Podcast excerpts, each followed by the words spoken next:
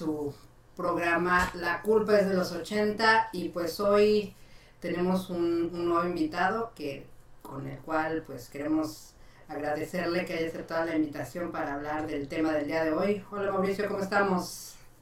Hola, buenas tardes, días, noches, whatever you are. Así es, y pues ya, ya, ya, ya conocen a Claudia, que también nos acompaña el día de hoy. Pues yo soy Patricia Solar y pues vamos a empezar a, a platicar sobre el tema que nos trae hoy aquí a la mesa, que es la música. Chicos, yo sé que ustedes dos son amantes de la buena música y pues hoy queremos escucharlos, recordar esos viejos tiempos y esa, y esa buena música que se hizo en los 80. Y vamos a enfocarnos un poco más en, en, lo que es eh, la música en inglés y cómo, cómo forjó todo esto y, lo que vino a, proyectarse después con los años, ¿no? A ver, ¿quién quiere empezar recordando quizá su, su rola preferida de los 80?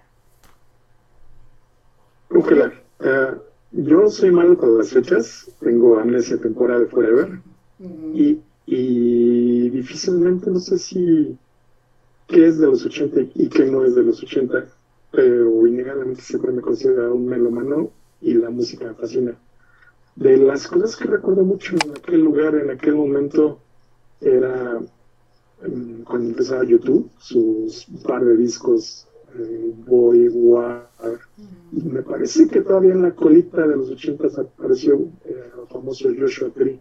No estoy seguro de eso, pero innegablemente cuando escuché a YouTube en sus primeras canciones eh, era un fregadazo. Pero con Claudia recuerdo un par de cosas de la ocasional, era yo estudiante, a duras penas me daban para los discos y aparecieron en mi vida dos, Hearts, eh, el donde viene What About Love, y no recuerdo cómo se llama ese disco, que fue mi primer disco que me compré. Y en paralelo apareció otro de Sticks, que era Don Marigato Mr. Robótico eh, me volaron la tapa de la cabeza, ambos. Siempre me ha dado por ser un pelito cursi y, y, innegablemente esos temas siempre han permeado mi gusto musical para bien o para mal. Entonces, eh, particularmente YouTube, a pesar de que en aquel momento era más contestatario que romántico, eh, tenía por ahí un par de canciones y no se llega Hart, que chorreaba miel de las lucinas. Y en aquel entonces, algo de lo que, y aquí me, encantaría escuchar tu memoria, Claudia, jugábamos a hacer cassettes grabados y poner música de fondo como si fuéramos locutores o hablando a Rock 101. Eh, Fíjate. Aquella mítica. Sí, sí, aquella mítica. Estación, sí, estación.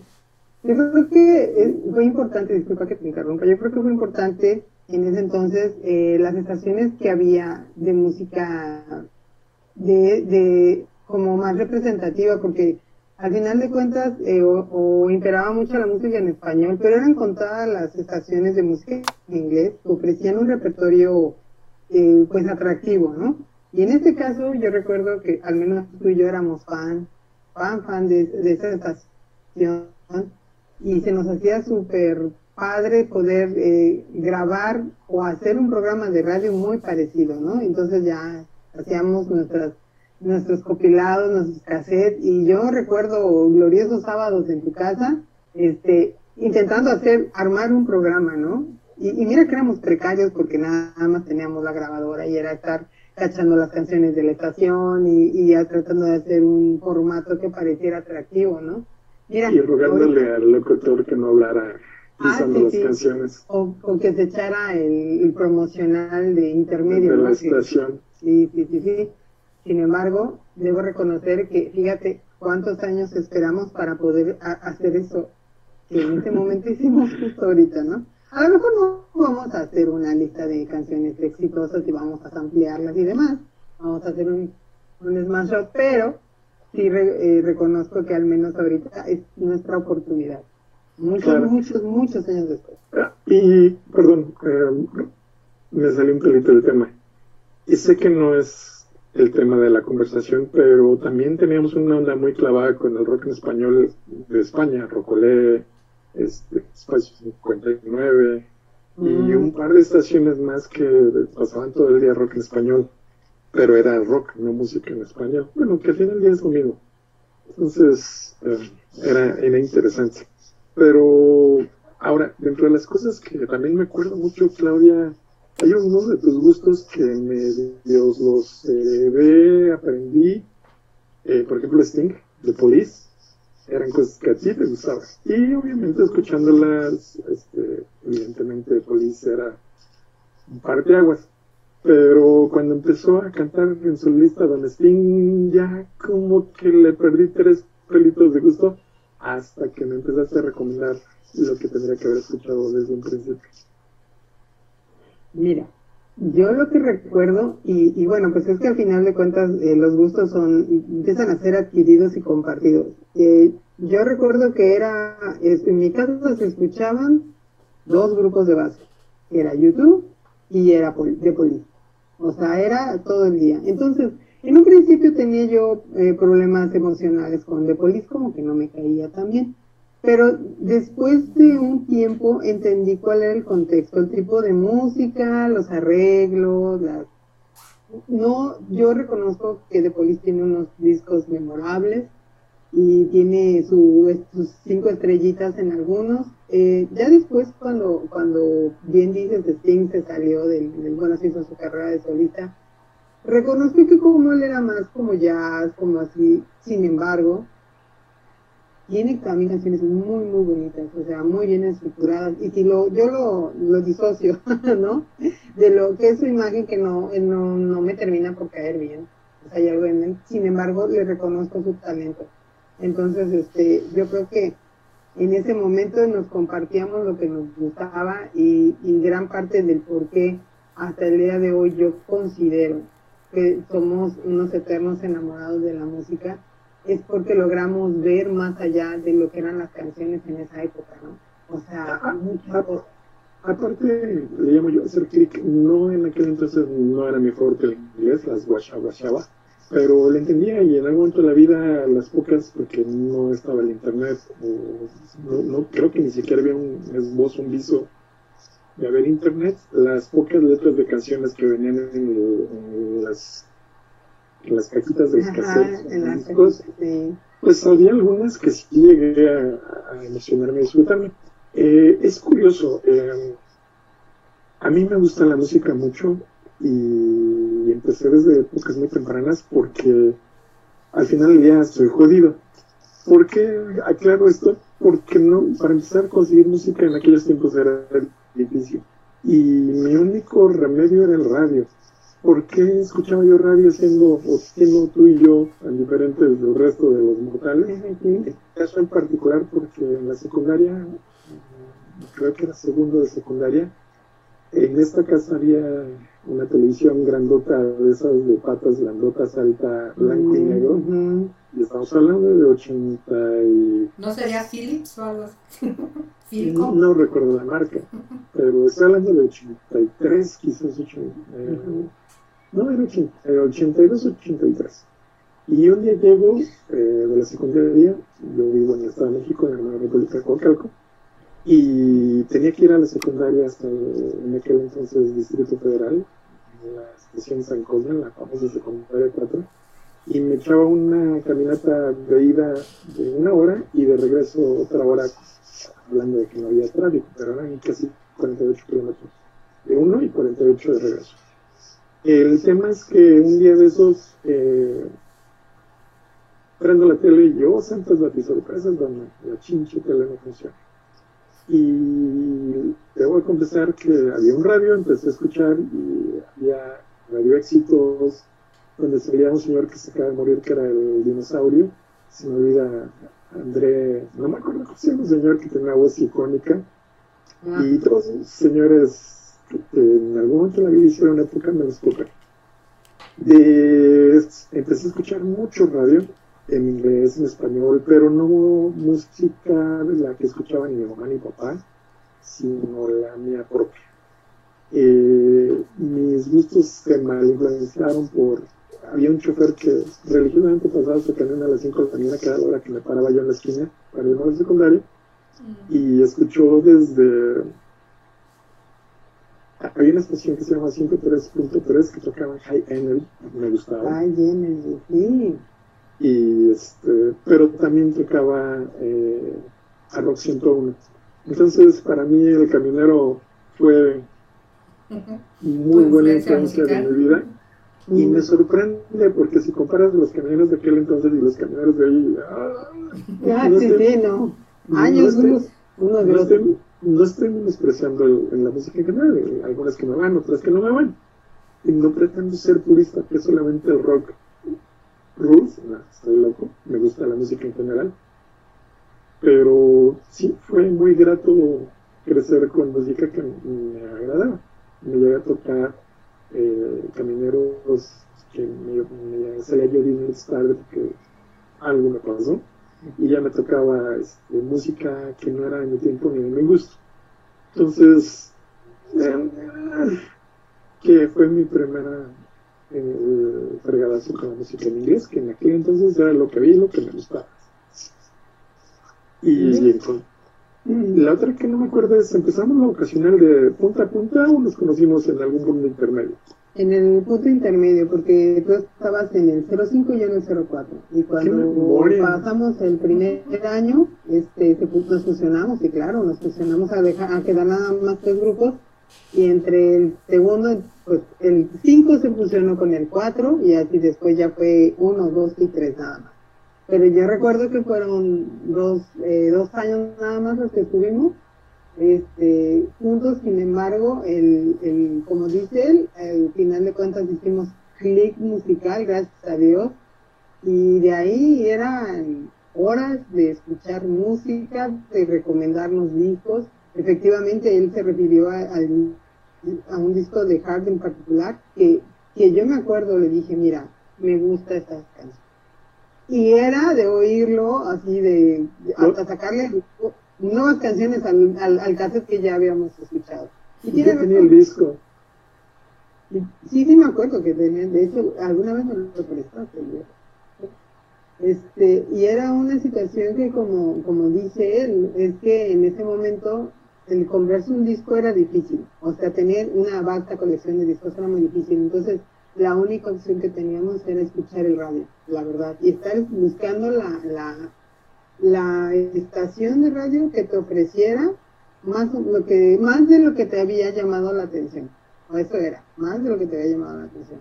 Y en ese momento, todas, este, por ejemplo, en mi caso, afortunadamente yo digo, la parte en que mi papá era musical, también muy musical, pero yo sí conozco la música en inglés desde chiquita, porque mi papá casi todo lo que escuchaban en inglés y, y instrumental también, ¿no? Entonces, de alguna manera una base, como que no me fue tan extraña, aunque mi mamá escuchaba música en español, pero era muy, muy precaria la situación en ese aspecto, muy, muy corto el, como el menú. Nosotros siempre tuvimos la opción de escuchar cosas en inglés, ¿no? Y entonces yo creo que el haber encontrado que Mauricio le gustara la música en inglés, también eso fue como para mí, wow, porque ya éramos dos locos en un contexto buscando puras canciones de esa. Y en el camino nos topamos con joyas, por ejemplo, de Outfield, que era el cantante que tenía cara de ratón lactante.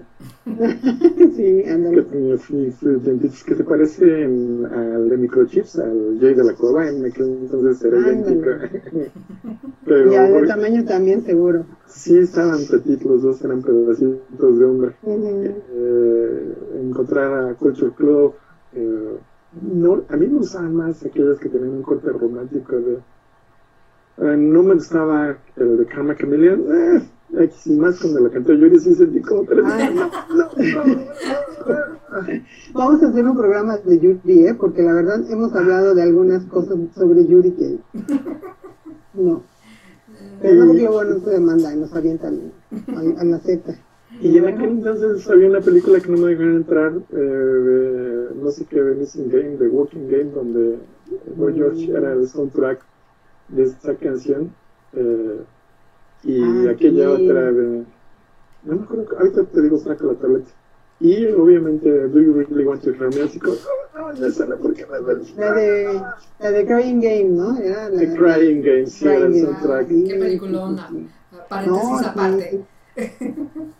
Yo creo que muchos eh, voltearon a ver a, a Boy George a partir de esa, de esa canción, la verdad. La verdad se aventó una super rola y yo me acuerdo que, que efectivamente hubo cosas eh, a nivel pop que ahorita a lo mejor a mucha gente no, no, le hubiera, no le hubiera gustado para nada. Sin embargo, considero que el estilo de música era muy particular. De hecho, considero que era como más elaborado o más, no sé cómo explicarlo, como más clásico, más uh, eh, ¿cómo se llama? Eh, hacían como mejor elaborada la música, no sé cómo expresarlo, pero yo siento que era diferente a como lo hacen ahora, ¿no? Yo no, yo no digo que hoy no, haga, no, no, no hagan unas buenas canciones, sin embargo considero que el estilo de música en ese entonces era como más puro, como que era más trabajado de alguna forma, ¿no? Se notaba más. Fíjate que nunca he querido decir que tiempos antiguos son mejores porque hoy todavía sigo escuchando música y algunas cosas que en mi vida podría decir que o sea, cuando tenía 15, 16, 17 años que suena vocacional, jamás me imaginé que iba a poder decir que me gusta hoy 2020, en la pandemia, de este, algunas otras cosas que son géneros que no logré escuchar. Eh, pero yo más que pensar que es mejor o peor, eh, mi manera de empatar la música siempre ha sido con sentimientos. Ha habido cosas que me hacían clic entre una letra y una canción y cosas que me pasaban. Eh, y quizás por eso mi memoria, que es tan mala, tiene momentos marcados. Por ejemplo, no sé si recuerdas, Claudia, a Tom Waite en Missing ah, Y me parece una elogía al de te largaste, me dejaste y te sigo queriendo. Y en el ah. camino, para terminar de, de amolar, por más que a mis amigos les digo que no te extraño, me paso las noches aullándole al viento y gritando que vuelvas. Dije, ¡ay, cabrón! Hasta sentí chinito. El, soundtrack de tu vida, dices, es canción número 3 en, en, el contexto de mi vida, ¿no? Hay varias, pero en general están más asociadas al, a la emoción. Al sentimiento, al feeling. Y había algunas que, por ejemplo, aquella de Don Marigato en mi vida había escuchado Sticks. Y cuando escuché esa en Radio Universal, me gustó, debo confesarlo, me gustó. Y una película malísima que salió en el cine.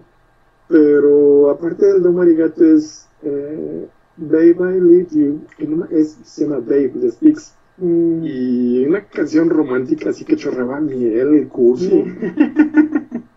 Pero innegablemente, este, como siempre, sigo un pelito ¿no? este, sensible, mm. me daba por este, destilar sentimientos a diestra y siniestra y mm, asociar muchos sus temas con las canciones que me, que me tocaban.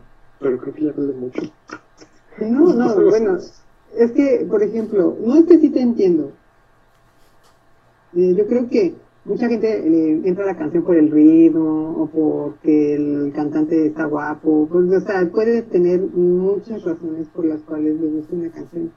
Yo debo reconocer también que muchas de las canciones que me gustaban en ese entonces era una de dos por la propuesta que traían, o sea, visualmente hablando, musicalmente hablando, ya sé que me oigo muy elaborada, pero era cierto y dos, exactamente por, lo, por la letra, por lo que decía. Yo en ese momento, gracias a Dios, eh, venía de una escuela que me habían enseñado inglés desde la primaria, desde el kinder, así, desde entonces te conozco, que lo poco mucho que sabía de inglés me permitía traducir las, las entenderlas, ¿no?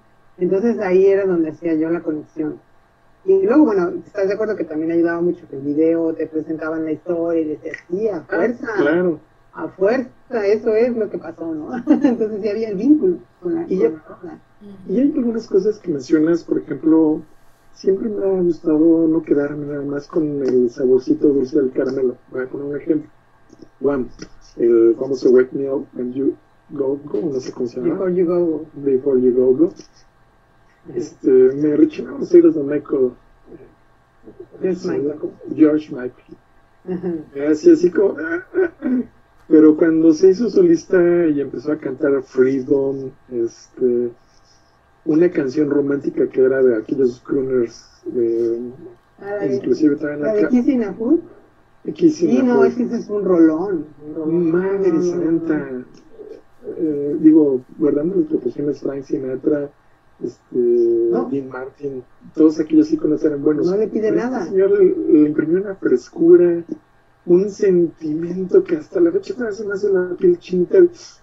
Y entonces, este, he descubierto que hay cosas que a veces son por arribita en una apariencia y ya que lo empiezas a escarbar, sacas cosas muy interesantes. Em, bien mencionabas, por ejemplo, a Don Steen que le gustaba el jazz, y en aquel entonces no tenía la más mínima idea que era el chinche jazz.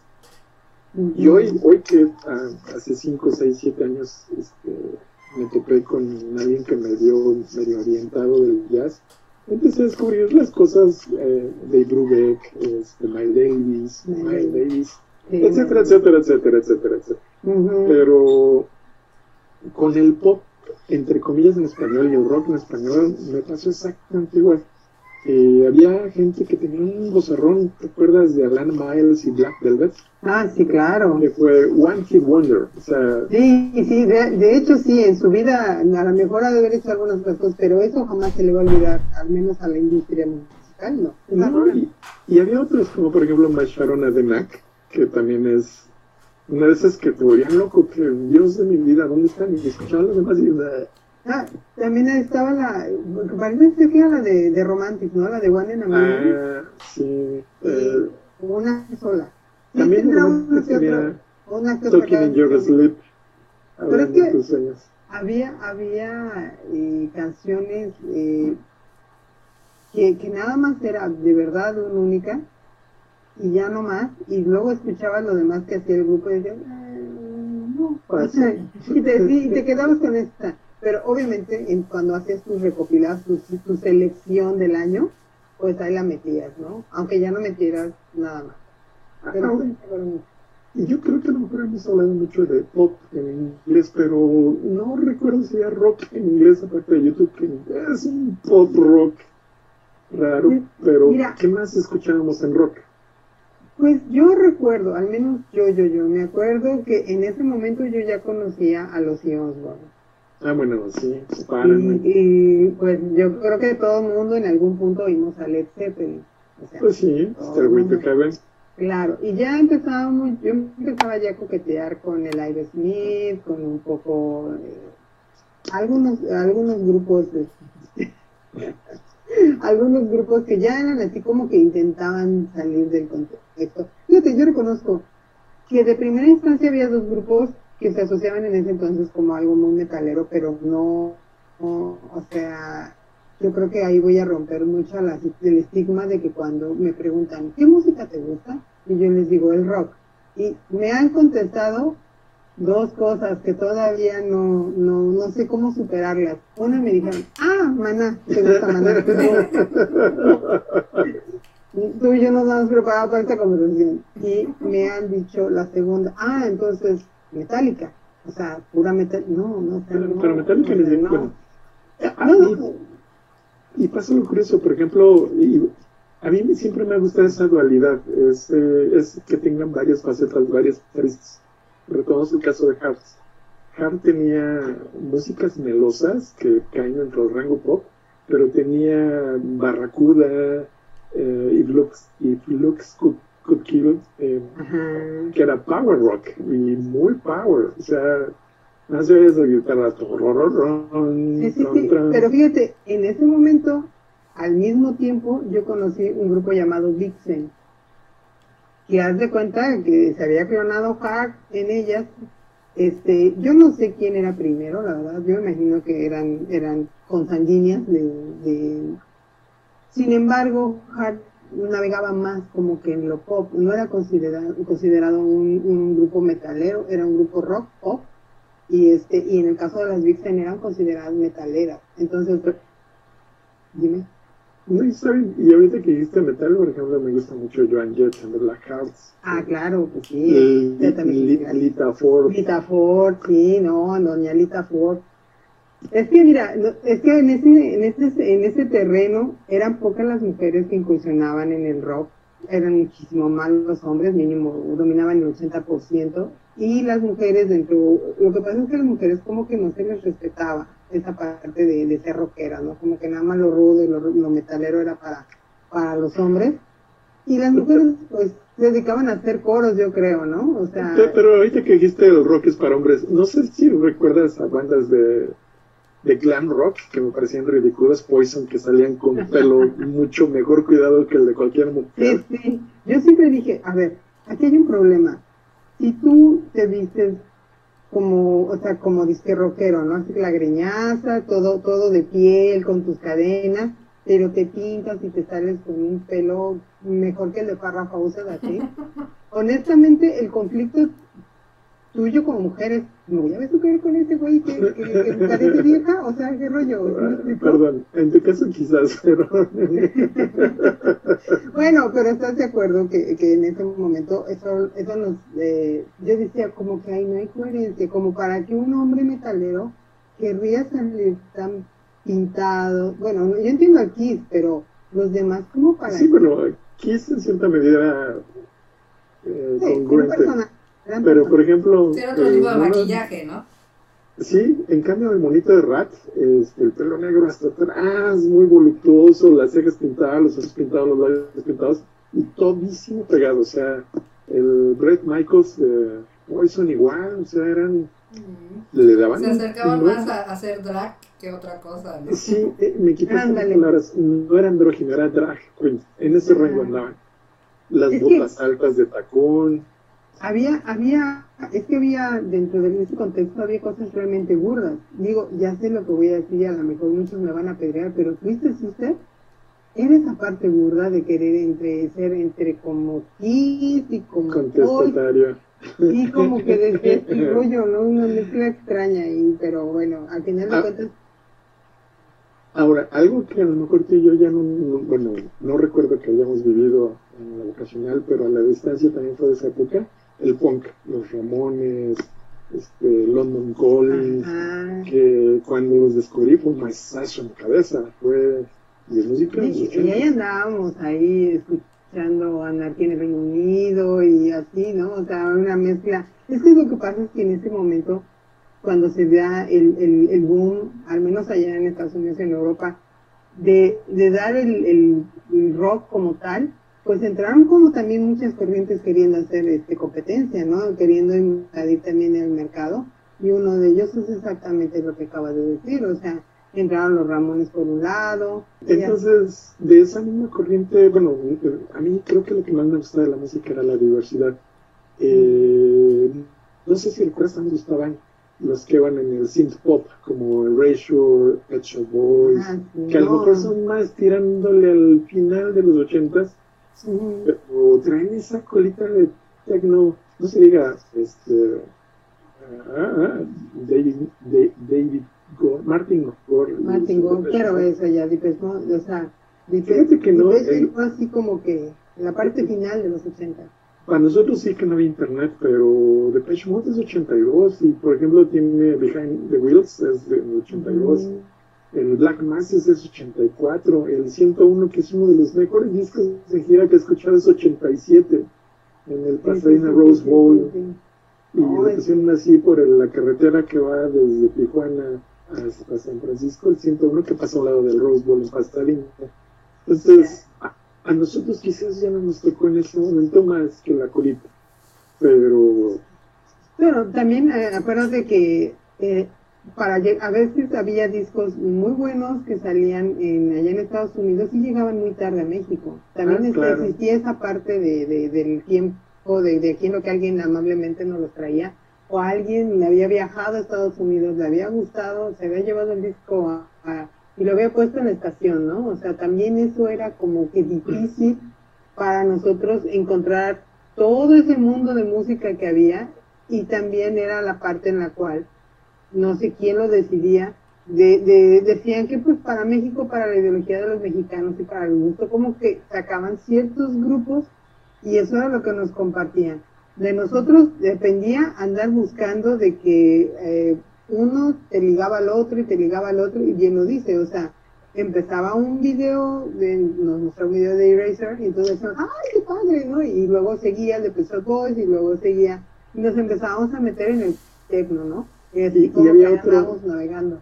No sé si te acuerdas de un grupo obscurísimo que se llamaba Yasu, que la, la vocalista era Alison Moyet. Alison Moyet, sí. Que como me encantaba esa señora, que para empezar yo creí que era un hombre, porque tiene un vozarrón. Sí. ah, gordita. Y estaba así, flauta. sí. Entonces, eh, pero me encantaba ese sonido del sintetizador, el pop techno, me, me rompía la maceta. Al simultáneo a ese conocimos a un grupo, no sé si era a finales de los 80, pero los 90, que se llamaba Propaganda. Era muy así también, es que era un tipo de rock muy europeo, la verdad. Y la verdad es que ahí se notaba la diferencia entre los gringos y los europeos. ¿eh? Los europeos eran como más este, sofisticados y los gringos como, yo siento que como un poquito más burros sin perder el estilo, ¿no? Y me, no sé si te acuerdes que en, ese, en esos contextos andábamos también escuchando, mm, ay, este grupo, es que tengo, tengo el nombre del grupo, no, no, no, sale, ¿no? Es que también tengo ya problemas de, de retención y de datos, ya tengo que borrar recuerdos pasados para dejar entrar nuevos. Porque el señor Alzheimer ya llegó a tu vida. Sí, sí, sí, sí, sí. Este, yo me acuerdo que hacían, había un grupo en particular que siempre metíamos una canción, ¿te acuerdas? Que siempre decíamos, es que este va, o sea, cuando hacíamos nuestras listas de canciones, Mauricio proponía, como dices él, su lado menómano, Sticks y todo eso, metíamos a, Bonnie Tyler en su ah, Por cierto, Total Eclipse of a Heart. Sí, no, y también este... Kim, Kim Carnes, eh, Davis Eyes. Fíjate, ¿eh? o sea, ah, había una. Es que ya el otro, en, un, en un podcast hablé sobre la Kate Bush, que me caía súper gorda, que ¿qué hace? Pat Benatar. Bueno, We Belong. Siempre, era así como que... Love is a Battlefield. Y los videos, me encantaban esos videos acá en rocker, la Pat Benatar. Ah, es cuando, es como cuando empezaron también la onda de, de meterle más presupuesto a los videos y ah, empezábamos a ver a Peter Gabriel haciendo unos videos ah, bueno, Tocaste dos temas que me acordaste, eh, Genesis con Peter Gabriel y después con Don eh, Colinas. Y no fueron los únicos, Mike Rutherford y el otro que siempre se olvida cómo se llama. Mike and the Mechanics. Mike and the Mechanics. Mm pero pues de ahí salieron cuatro bonitos relativamente talentosos y, me gustaba cuando eran este, progre los, de Genesis con Abacab que no, no, no eran del gusto de todos y ni siquiera esas canciones llegaron aquí a México. Es que hay, hay muchas cosas que no llegaron a México, ¿no? Es como en su momento eh, nos llegó Björk muchos años después, cuando al principio empezó con The, Sugar Cubes, entonces ya venía ella haciendo cosas interesantes en ese grupo. Afortunadamente decidió ella dejar a su y, y ser York solita. Y uh, hizo también buena propuesta ella, ¿no? Y de ahí, de esa época, yo creo que fue como el experimento para muchos en ciertos grupos y despegaron en los noventas ya con una carrera de solistas bastante respetable, ¿no? Que hasta hoy en día son considerados ellos eh, como grandes aportadores de, de, de, éxitos. Y para ir redondeando un poco la conversación, nos tocó vivir una época en vivo que hoy las generaciones nuevas rememoran, rememoran eh, con mucha nostalgia y a la distancia. Por ejemplo, esta de Netflix donde sale 11 y 11, eh, Stranger Things, es un soundtrack de los 80s, Should I Stay, Should I Go, eh, pero no es la única. En otra serie que me fascina y me encantó, y a lo mejor es un día eh, Sex Education, con la que sale Dan Scully. Ah, ya, con esta. Sí, ya estoy con. Ay, ya, este, la, la cantidad de Dan Scully, esta señora. En, ah, bueno, así los expedientes secretos. ¿Y cómo se llamaba, Pati? Ah, la, la actriz. Ajá. Eh, Está Julia, no, espérame. Gillian Anderson. Gillian, Anderson. Pero también sale, eh, como su hijo, sale este alguien que hizo los cuentos de Ender, la, ah, la fantástica historia de Hugo Cabret, El niño de la pijama rayas. Eh, está en Netflix, son dos temporadas y la acabo, o sea, la acabo de ver ahora que estoy en Japón, güey. y, pero también es un soundtrack de pura música en inglés y de los ochentas, que es quizás a donde quiero llevar esta conversación. Eh, no sé por qué hoy está repegando eso que ahora le llaman vintage, cuando a nosotros fue lo único que había y lo que nos tocó, perdón la expresión, mamá, la educación semana. Entonces, mm, me saca de balance que, sé que no es tema de esta conversación tampoco. Eh, a los Eras del Silencio en español, yo los conocí en el 86 y me tocó verlos en, en de vez en cuando en programas. Eh, y ahora estamos hablando de 2010, 2015 y hay gente que está vuelta loco por los seres del silencio en Enrique Bumburi cuando ah, este, pues tiene 30 años. No, aparte, no, no, disculpa que te interrumpa, no hay grupo actual de chavitos que toquen que a fuerzas echen la de entre dos tierras.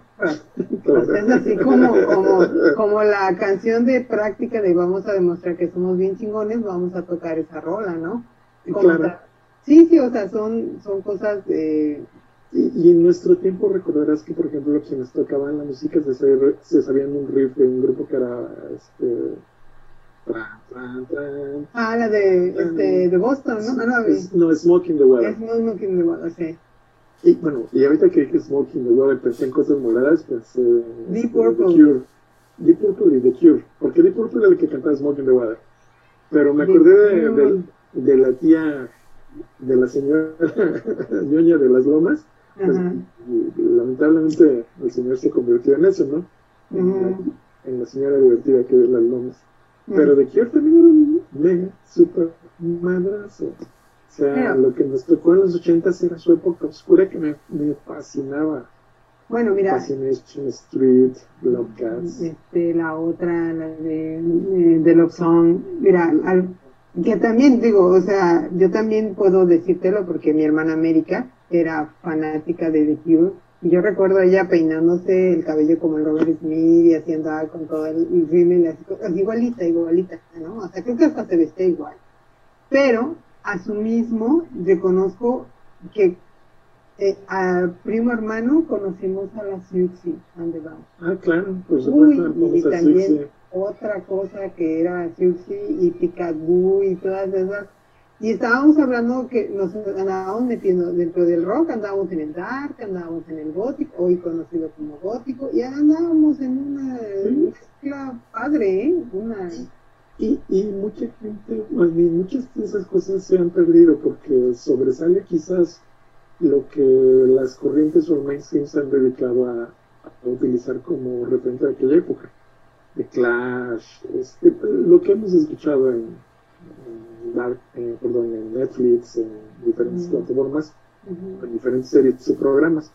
Eh, pero si nosotros nos metimos a escarbar debajo de las piedras y lo que había, y que fue afortunadamente mucho y en diferentes ramos, desde el más niño de los Fox hasta el más oscuro de los Darks. Y a mí sí me, debo pensar que me nutre y me nutre. Me gusta la música de los ochentas, pero quizás no, no, es lo que más escucho en estos días. Me gusta, depende mucho de mi estado de ánimo, la verdad. Pero no puedo negar que en estas épocas, y hablando de música en inglés, este, encuentras joyas, por ejemplo, no sé si hay un rapero que le acaban de dar el premio Pulitzer por sus letras, que hizo una de las canciones Kendrick Lamar, tiene un premio Pulitzer, que es dos rayitas abajo del, del Nobel. Y este güey de Rolling Like a Stone, este, Bob Dylan, tiene un premio Nobel.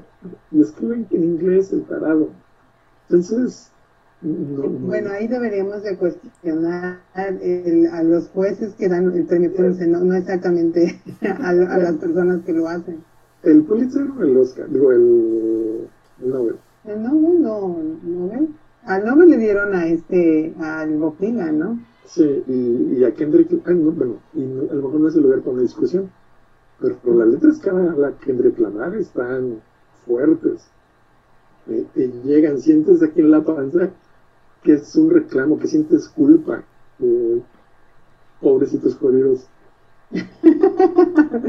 pues mira, la verdad es que yo pienso que en términos de, estados de ánimo, retomando lo que tú decías, yo creo que una, una de las cosas que ayudaron hoy en día es precisamente las plataformas de Netflix y del Spotify, porque al final de cuentas el Netflix está reviviendo con series y películas, eh, canciones eh, realmente novedosas de esas épocas que nos hacen recordar y nosotros lo hemos dicho.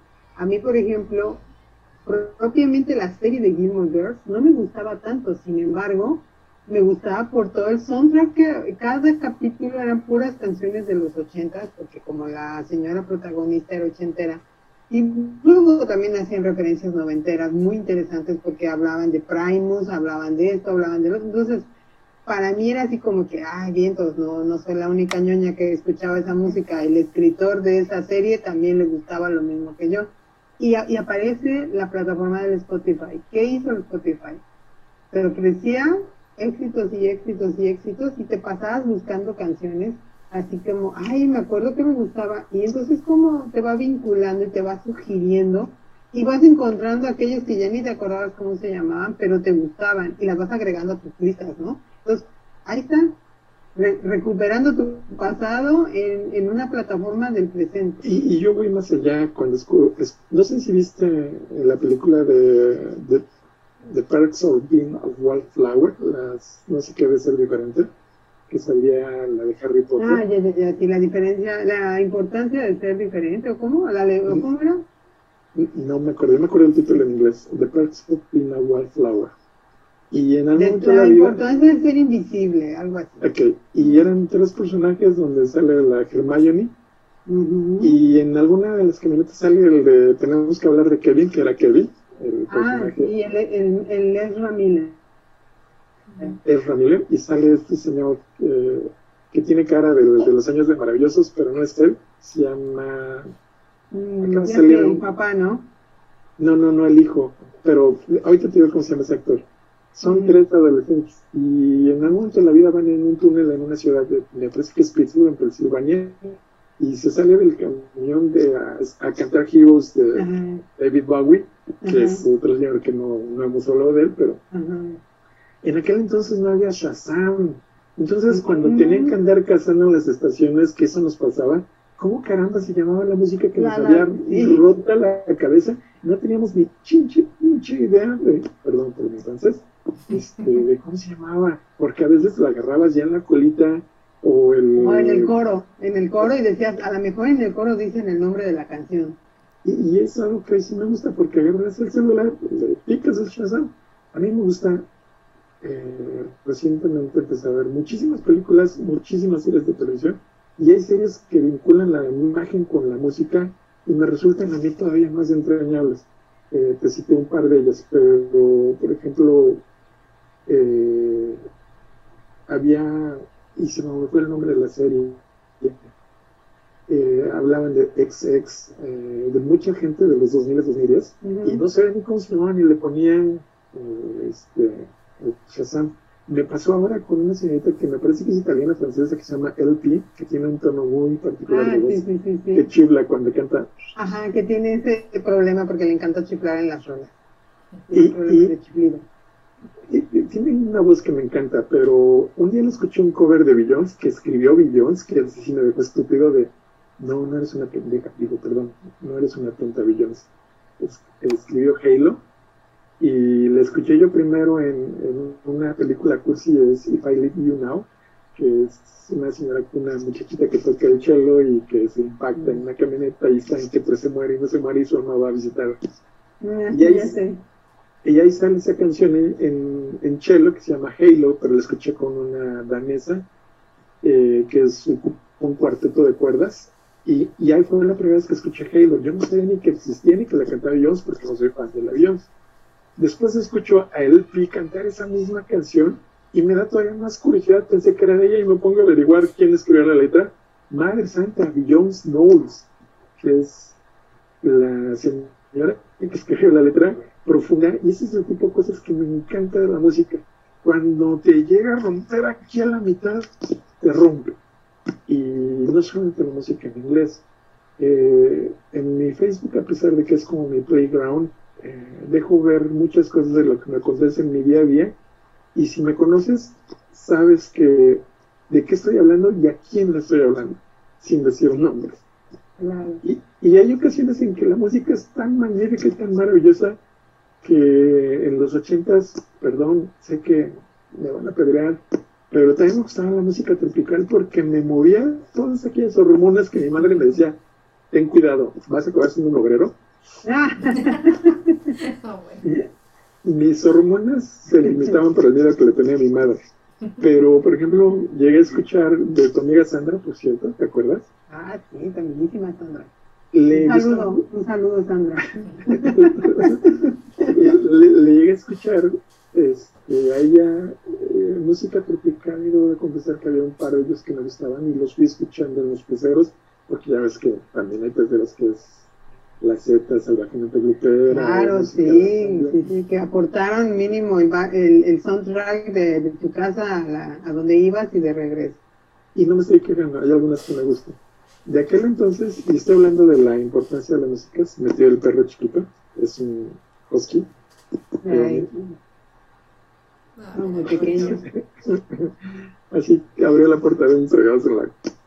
Entonces resulta que la música me convoca vínculos. Y de esos vínculos eh, recientemente por alguien a quien quiero mucho me dio sus playlists de salsa y encontré que es salsa romántica y me acordé de aquellas épocas de la vocacional, no sé si es de la vocación además, había alguien que era, este, la canción era en español de Luis Ángel, que era Lluvia, y después ah, esos fríos como la lluvia.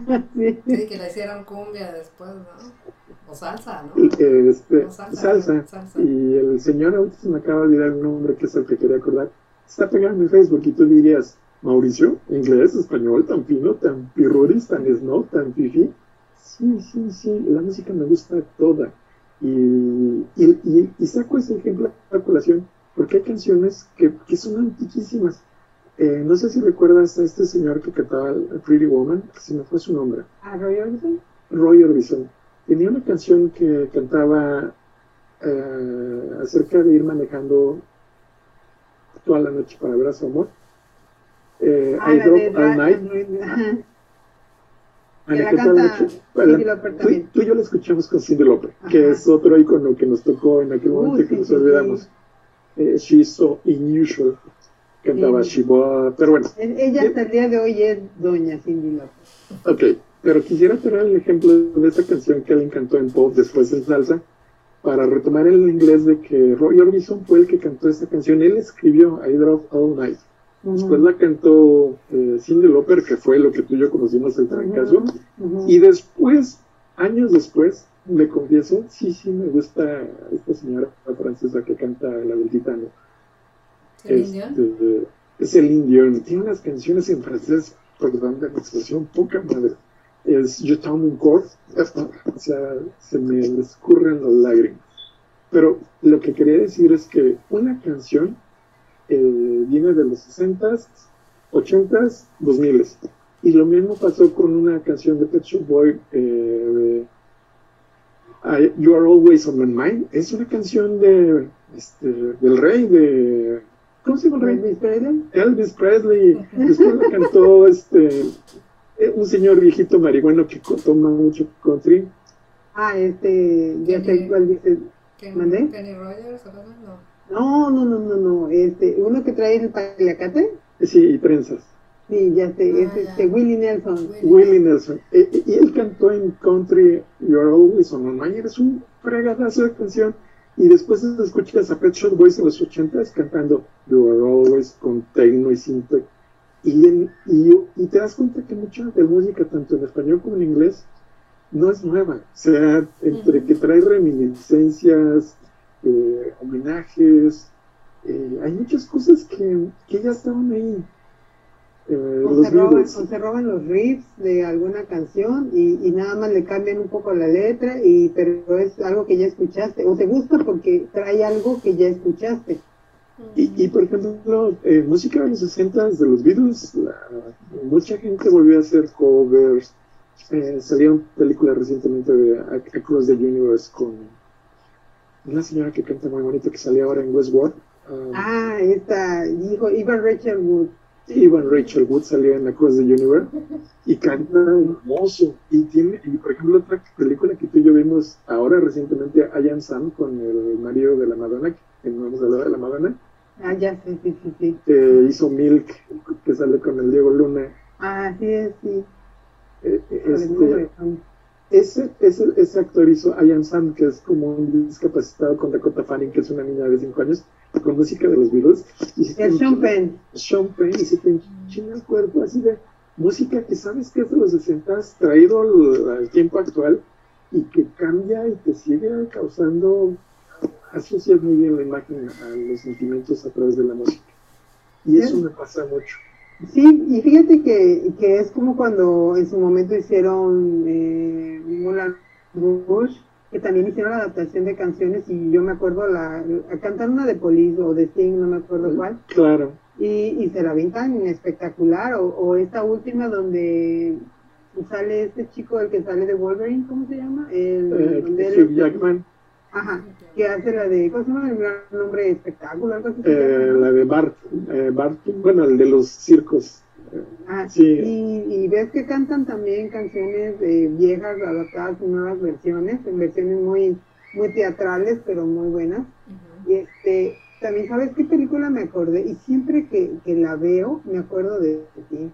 Es el Ready Player One, creo que se llama, ¿no? Claro, que tiene música de los ochentas. Claro, o sea, tú desde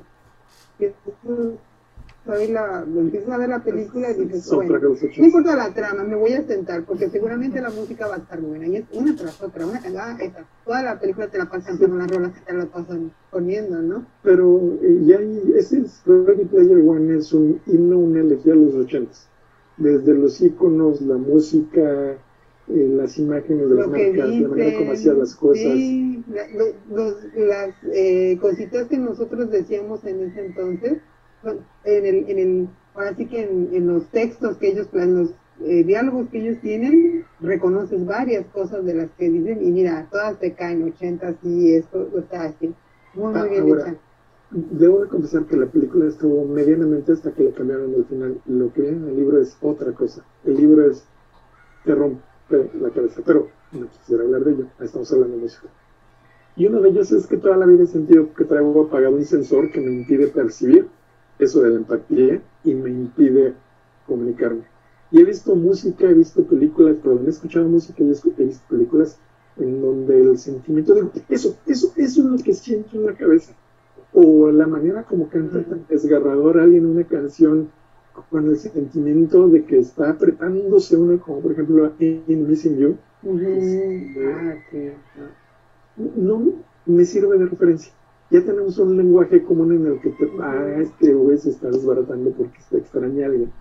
Y, no necesito más que decirte de una letra de una canción en lugar de transmitirte con 140 palabras, que me fascina el lenguaje, este, pero a veces esa imagen, esa transferencia de ideas con un simple nombre y una simple tonada explota. Y es a donde quisiera ir sintetizando todo lo que la música en los 80 y cualquier época me representa y me significa. Es que al final la música, como dicen por ahí, es el lenguaje universal, ¿no? O sea, probablemente no hables alemán o chino, pero si alguien escucha la misma canción y ambos ah, este, comparten los sentimientos de, de esa música, probablemente no necesites saber ni siquiera qué dice la letra, ¿no? Claro. Y, y yo siento que de alguna manera este, las canciones, me voy a ver romántica, ¿verdad? Me voy a ver muy filosófica también. Yo creo que, que cuando tú tienes un entendimiento con la música, das por hecho que, que algunas canciones te van a hacer todo un escenario mental. emocional, te van a poner un ambiente, te van a poner una parte de la trama que tú estás viviendo, como bien lo dice Mauricio, que te ayudan a, que te proyectan esa, e, ese diálogo que tú quisieras tener, ese sentimiento que tú estás sintiendo, que no sabes cómo expresarlo a lo mejor en la vida de él, pero casualmente ese fulanito que está cantando, sí lo logró. Y entonces lo usas como dice bien el soundtrack de tu vida, en algunos momentos en particular, dices, esta canción me recuerda cuando yo estaba en esta situación con cierta persona y de, de, hecho de ahí sale a, a, que, a que forme parte de tu repertorio de toda la vida, ¿no? Esa rola. hasta ahorita hemos hablado de puras cosas bonitas, la música, y seamos honestos, tanto en inglés, en español, del color que la quieras, cuando andas down, también te sirve para que le echas la sal a la herida y te la restriegas y agarras y la grita animalitos y te estás cortando las venas. pero, pero sí, realmente yo creo que la, la música te puede hacer una referencia histórica de toda tu vida, ¿no? O sea, a lo mejor ni siquiera necesitas una palabra, sino poner canciones de que desde que naciste hasta, hasta el día de hoy y, y probablemente puedas contar tu historia sin realmente decir nada tú propiamente, ¿no? Hay, una, hay un DJ, eh, no acuerdo si es europeo, alemán, gringo, que este, cantaba Summer. Summer. Ah, ah es, es, ya sé quién dices tú. Ay, el Harris, ¿no? Eh, este, eh, Harris, no sé qué Harris. Sí, sí, sí, sí, sí, sí, ya sé cuál dices tú. Y recientemente este, a mí me gusta mucho ver un programa británico que es The Graham Norton Show, lo ah, descargo piratota. Y salió este cuate Calvin Harris. Calvin Harris. Tiene una con Ellie Goulding eh, que se llama Outside. Outside. Me, rompe la madre. Me, me, tiene varias, ¿eh? Con ella tiene varias. Y, y, pero después salió con un que se llama The Ragdoll, que dices de mí. Ragdoll es una muñeca de trapo roto. eh, y ves al monito y es un mono de 2.10 con 160 kilos de peso, no está gordo es una madresota. Mm. Canta una canción con el Calvin Harris que escuchas la letra y te conmociona viendo un hombre de ese tamaño, de dos metros de fracción, cantando una delicadeza y una sutileza que te rompe el alma. Eh, lo que te, dice te llega. Es, y, tú dirías, es deleznable porque es tecno, es pop. No, no, no.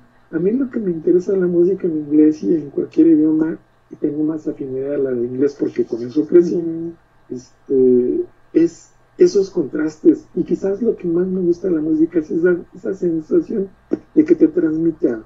De, sí, está bonita y a lo mejor te da para bailar o para hacer el quehacer, funciona. Eh, pero me agradan esas cosas en, eh, sí tienes que sacar la galleta animalita así a darle bien. Bueno, pues es que eh, la música te sirve precisamente, yo creo que muchas veces el género tiene mucho que ver con, con lo que tú traigas dentro en ese momento. No quiere decir que sea de por vida. Hay gente muy respetable que le gusta eh, al heavy metal de muchas maneras, el thrash metal, el slash y todo eso y lo usan como, como mecanismo de sacar esa furia de inadaptado social y lo que tú quieras, enojado, porque yo también he dicho muchas de las rolas que yo he escuchado muy fuertes, es porque estoy enojada. Claro. Y como, como muchas veces, como, dice él, cuando estás sumamente sensible, pues escuchas, te echas la de la de George Michael, la de Kissing a Fool, y dices, no, ahorita permíteme tantito, ¿no? O te echas la de Crying Game y te pones a llorar como el Boy que, pues, ay, pobre cuate, cómo sufría en ese momento, ¿no? Y así nos vamos, o sea, yo creo que sí tiene que ver muchísimo tu estado mental, emocional y, en ese entonces psicológico hasta cierto punto para escuchar ciertas canciones. No obedece propiamente a, a, un gusto en particular, porque yo también soy de oír muchas cosas, de gustarme mucha música, y me gusta Ace Funk, por ejemplo, y luego puedo escuchar a, a lo que puede ser estos chavos, los de Ministry, puedo estar escuchando también a, a Ramstein, al, In Extremo. Ah, hay, una, hay una rueda que me encanta de In Extremo, ¿no? Y también en su momento, eh, digo, me gusta Him, ¿no? Hasta cierto punto muy fan de Him, escuchaba Deep o sea, yo tengo un, un abanico muy amplio. Y, yo, por ejemplo, me gusta Pantera, Tesla, Fishbone. A mí me gusta, yo me, yo recuerdo, fíjate, cómo, cómo, cómo navegué en la situación de, de irme a los polos, ¿no? Empecé con, con The Go, me seguí con las Bangles, o Bangles, como sean, y luego me, me brinqué a L7.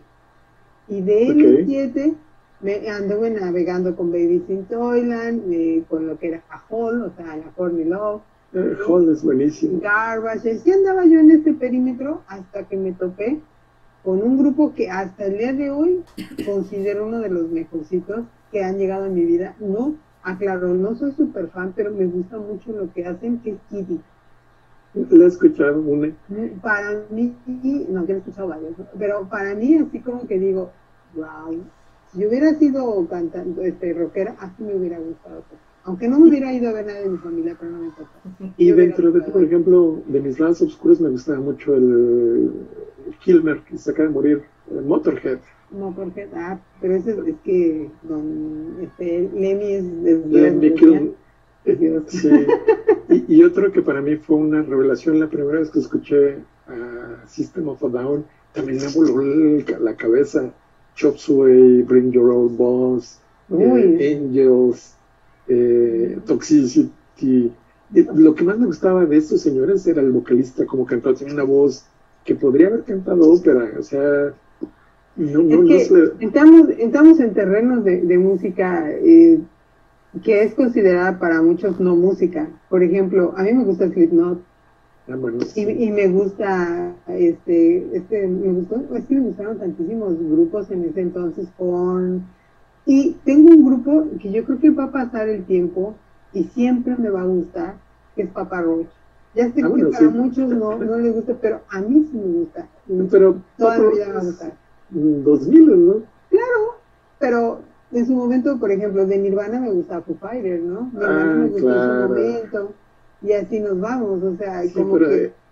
El grunge empezó en la colita de los ochentas y a inicios de los noventas. Pero estás de acuerdo que de alguna manera vienes tú como, como en ese desarrollo, ¿no? Te gustan, empiezas a impulsionar en otros géneros. Entonces, claro, como platicamos. Sí, una cosa te lleva a otra, sí, te lleva a otra. O sea, o sea, no podemos en dos horas o en una hora abarcar tantísimo, tantísima este, diversidad de, que hay y diferentes, exponentes. Y diferentes vertientes, tanto en el género musical que muchos que nos gustan, y también la manera de percibir la música, soundtracks, sentimientos, dolores, etcétera, etcétera, etcétera. Por cierto, hablando de, de, protagonismos y de la gente que es invitada por nosotros a, a participar sin que ustedes lo sepan, Debo también hacer otra aclaración. La persona que yo dije que me llevó al cine para ir a ver la de Hellraiser fue acá mi estimado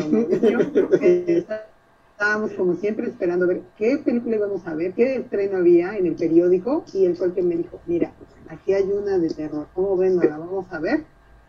Vamos.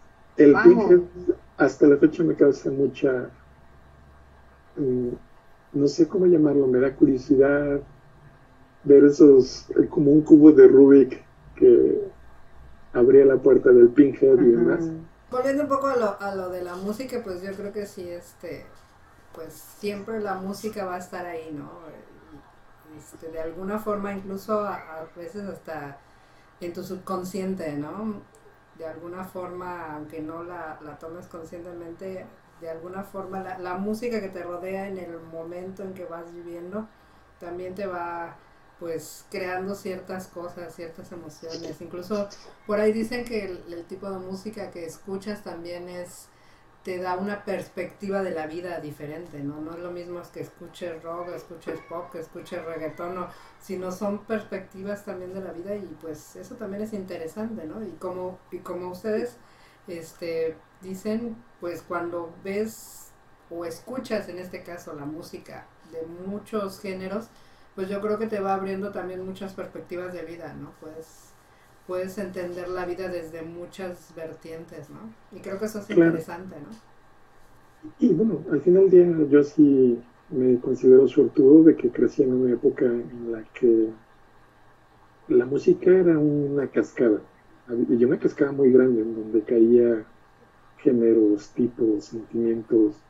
O sea, creo que los ochentas, tanto en español como en inglés, fue eh, milestone, algo inamovible que para bien o para mal ahí está y no soy, aparentemente no somos los únicos que lo pensamos así. Generaciones van a buscar inspiración.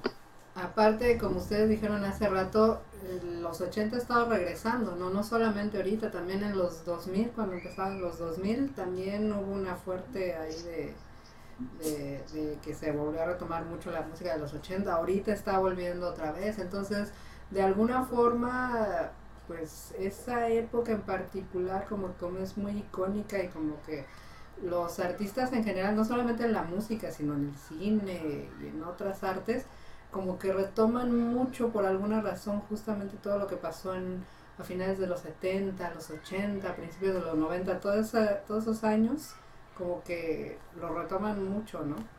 Les gusta incluso mucho a las nuevas generaciones, ¿no? Sí, e innegablemente algo se hizo, sí, probablemente bueno o malo, no lo sé, pero sigue siendo un motivo de referencia. Pero al menos es atractivo, ¿no? Sí, y sigue inspirando. El mentado Ready Player One es 2015-2016 y es una elegía en los 80 Creo que, regresando al tema de los 80 me da gusto haber tenido oportunidad de crecer con ese tipo de cosas.